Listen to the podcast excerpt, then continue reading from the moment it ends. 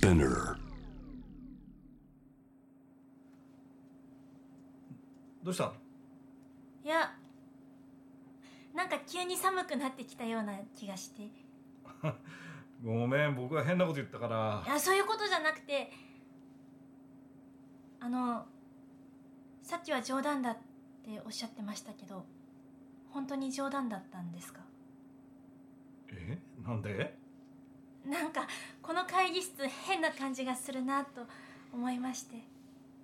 うーんまああの実は、まあ、さっき冗談だって言ったけどあのえ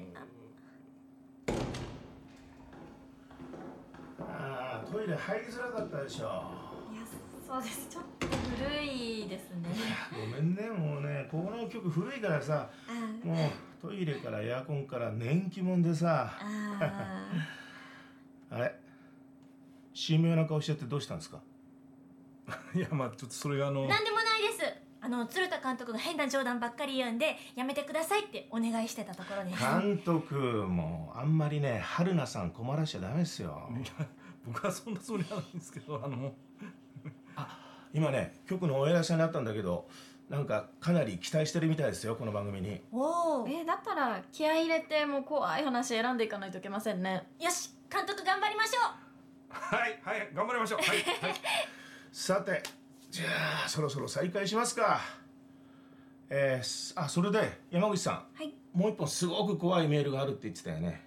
あはい。これ結構怖くて。へえどんな？じゃあ読みますね。山本瑠衣さん加盟男性。18歳からのメールです。これは5年前僕が中学1年生の時に体験した話です。その頃僕は4歳年下の妹と毎日よく喧嘩をしていました。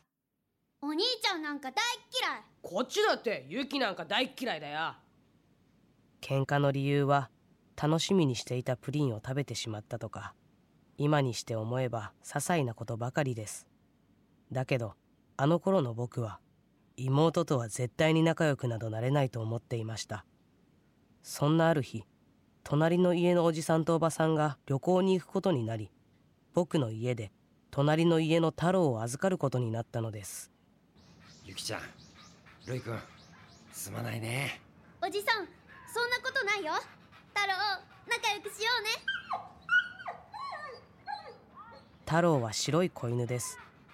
雑種ですがとても可愛くて僕たちにも懐いていました。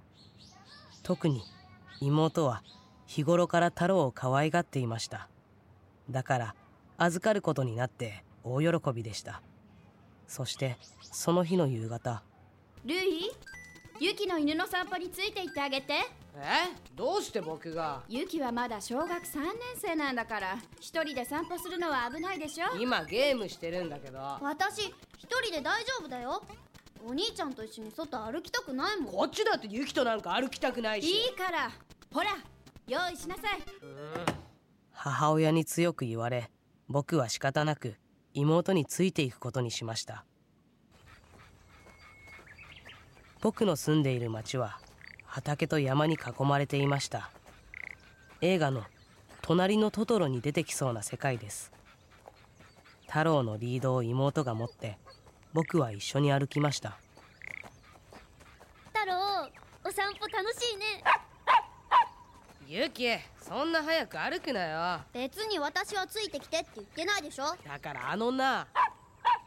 はいはい分かったってば季節は春で青空が広がっていて太郎は僕たちと散歩ができて嬉しいようです。妹と一緒なのは嫌ですが僕はだんだん楽しい気分になっていきました。しばらく歩くと森への入り口が見えてきました。ここって。うっそうとした森を抜けるように舗装されていない一本の山道がありました。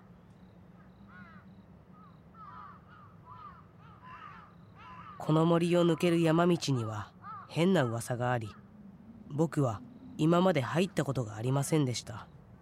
太郎こに入ってみようか。ユキそろそろ戻るぞ。ユキはこの道の噂を何も知らないのです。ここら辺は危ないから帰るぞ。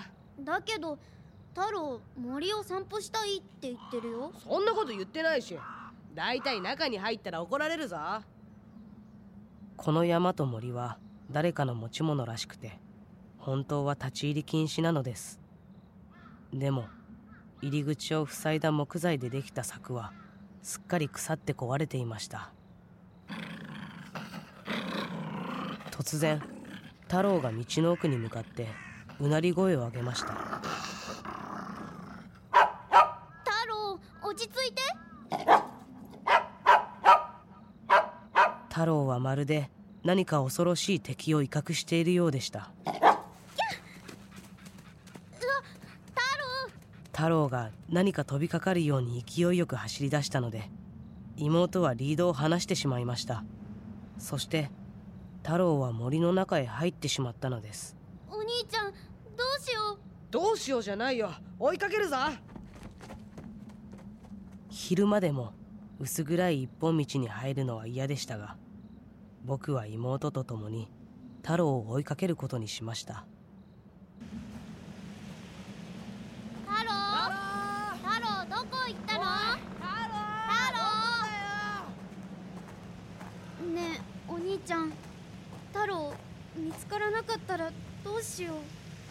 大丈夫だよ。すぐ見つかるって。そういったものの太郎の姿は見えません。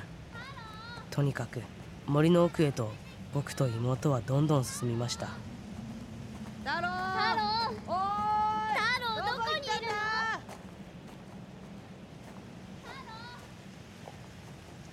太郎の泣き声さえ聞こえません。太郎。太郎。太郎。太郎。道はいつの間にか急な坂になっていました道の右側は崖になっています。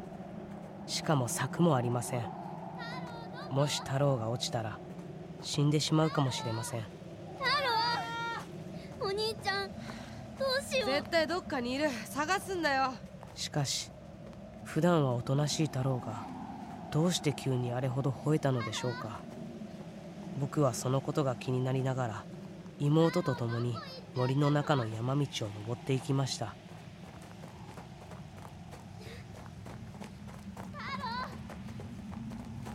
日が落ち始めてもともと薄暗い山道が暗くなってきました。お兄ちゃんどうしよう。泣くな。太郎どこにいるんだよ。太郎いない。その時でした。何？静かにしろ。聞こえる声が聞こえるの？違う。人間の声だよ。山道の上の方から人の話し声が近づいてきたのです。本当だ。誰か来るんだね。すると前方から人が歩いてくるのが見えてきました。人数は4人。薄暗くて顔はよく見えませんが20代くらいの若い男女が山道を降りてくるのですあの人たち何してるのかな？もしかして肝試しに来たのかも。肝試し？ああこの辺りってこの時間になると薄暗くて怖いだろ。肝試しをするには絶好の場所なんだよ。その時何か変だと僕は思いました。ユキこっち来い！僕はこの人たちと目を合わせてはいけないととっさに思いました。だから道の左側の茂みに妹と隠れることにしたのです。お兄ちゃんどうして隠れるの？しいいから黙ってろ。ねえお兄ちゃん。し黙れ。僕は怖い話が苦手です。だからこの山道の変な噂のことはよく分かっていませんでした。でもこの人たちはきっとそれに関係している。僕はそう思ったのです。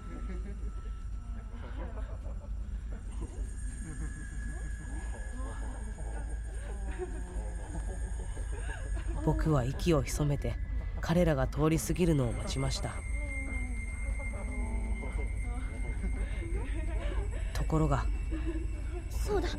あの人たち太郎を見かけたかも。待て！ユキは4人の人たちの後ろに飛び出してしまったのです。あのすみません。4人の男女はこちらに背中を向けて立ち止まりました。あのユキあの白い犬を見かけませんでしたか？毛がふわふわした抱っこすると気持ちがいい犬なんです。ユキやめろ！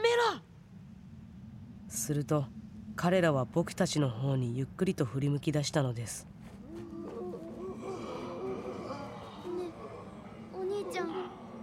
妹もやっと気づいたようです。この人たちが普通の人じゃないということに。やばいと思いました。でも彼らが山道を塞いでいます。入り口に戻ることはできません。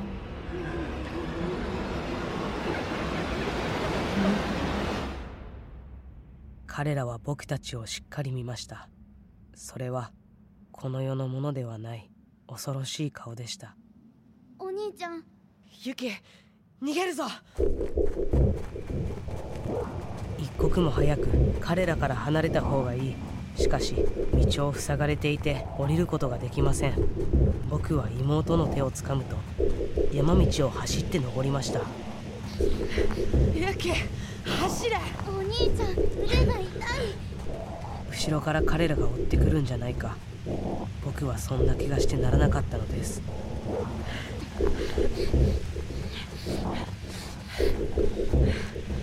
その時犬の鳴き声が聞こえてきました。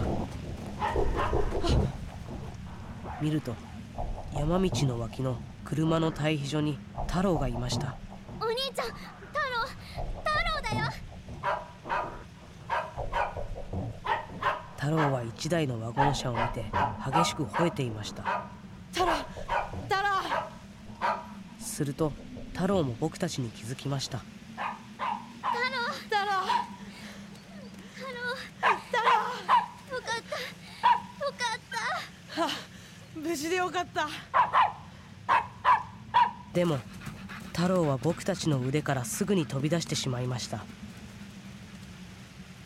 太郎何あれ太郎はワゴン車の前で飛び跳ねながら吠えます。車？太郎。太郎はワゴン車に向かって吠えています。ユキお前はここにいるんだ。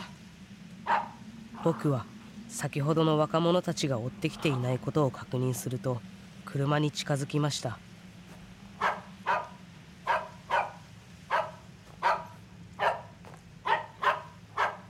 車はエンジンもかかっておらずライトもついていません。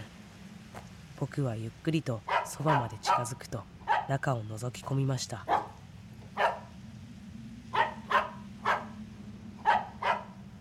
車の中には人がいました。それはなんと先ほどのあの4人の若者たちです。お兄ちゃんどうしたの？ユキお前は絶対にこっち来るな車の中の4人は青白い顔をしてピクリとも動きません。彼らは車の中で死んでいたのです。後から聞いた話ですがあの森は以前から自殺の名所として有名だったらしいです。彼らはインターネットの掲示板で集まった自殺志願者でした。僕たちが発見する前日にあの場所で練炭自殺を図ったそうです。僕たちが森の中で会った。彼らは何だったのでしょうか。彼らは自分たちの遺体を見つけてほしくて僕たちの前に現れたのでしょうか。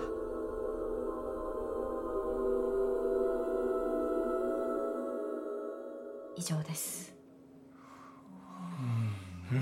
なんかあれれですね何かされたというより見ただけっていうのがむしろ怖いです。そうそう。うん。僕ねあの僕の体験じゃないんですけど僕のあのスタッフがあのちょっと別の作品僕の以外の作品でそのある森に撮影しに行った時に、はい。前日の夜はそこの場所に何にもなかったのに朝行ってみたら車が1台あって、それでここに車あると撮影に邪魔だからどかしてもらいたいななんて思いながら近づいてって中覗き込んだらなんか人間が中に寝てたんだけどそれがピクリとも動かないっていう。リアル同じような話です怖い。自殺の名所の話とかいっぱいありそうですね。山口さんなんかあるでしょこれきっと。そうですねありますね。あのー私の怪談ライブに来てくださったあるまあ男性がいらっしゃったんですけど、その方から聞いたんですけどあの私北陸地方出身なんですねであの観光スポットとしてとても有名なあの場所がありましてすごく綺麗な海が見渡せる崖なんですけどでその場所っていうのがちょっと自殺の名所として有名でしてでそこに行ったことがあるってその男性おっしゃったんですね。あ俺もあるようん、ありますよね。どこかそう。まあとても綺麗なところではあるんですけど、そうなんですよ。でなんか修学旅行で行った時にあの小島がちょっと離れたところにあるらしくてその小島に行くまでには、えっと、そこから一本の橋を渡らないといけないと。でその橋の上で友達とわーってふざけながら「小島行こうぜ」って言ってたら一人が全然動かないんですって橋から。で「えお前行かないの?」って言ったら「いやいやいいから先行って」ってていうか俺行かないからって言うんですよ。いやいやいいじゃんいいじゃん行こうよって言ったらいやもう絶対行かないってだけどその行かないって言った子しかカメラ持ってなかったんですね。いやお前な来なかったら誰が記念写真撮るのって言った言ったら分かった。じゃあカメラ渡すから行って。俺絶対行かないからって言ったんですね。で変なやつだなと思いながら、まあ、遊んでで夜になったんですよ。でまあ部屋でみんなでわーってこう話してた時にふとそのこと思い出してもう一回あのカメラ持ってる子に「おおいお前なんであの時小島来なかったんだよ」って言ったら「いやまあいいじゃんその話は。まあいいからさもうさっさと寝ようよ」って言って。もうすごい空気読めない感じなんですよ。なんだよと思いながら、まあ、寝て次の日になったんですよ。で次の日帰りのバスでままたみんなでわーってこう盛り上がってた時にまたそのこと思い出したんで「ああそういえばさお前だからなんで小島来なかったの?」ってもう一回聞いたら「いや小島の方に知らない女いたんだよ」って言ったんですよ。え？でも誰にも見えてないんですよね。で「いやじゃあお前それなんで昨日の夜言わなかったの?」うんってうん聞いたら「いや言えるわけねえだろ」って「なんで?」って言ったら「だって部屋にまでついてきてたんだから」っていう 体験談は聞いたことありますね。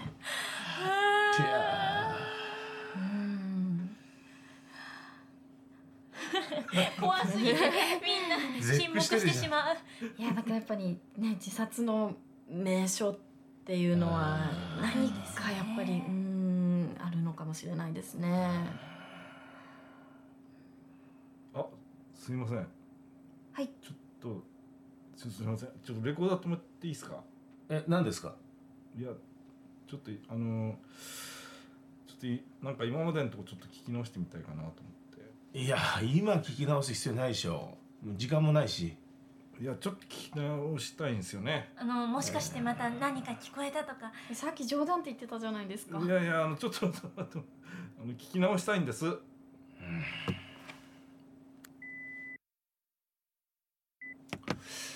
何も聞こえませんけどうーんでもなんか犬がうなってるような声っていうかなんか音というかなんか聞こえたんですけどね。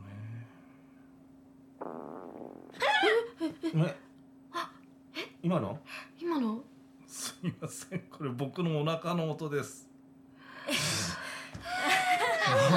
さっき聞こえたっていうのも監督のお腹の音でしょそうっすね。あのお昼食べ損ねてるんで。もうありますよね。あのグミを食べるといいらしいですよ。お腹の音は。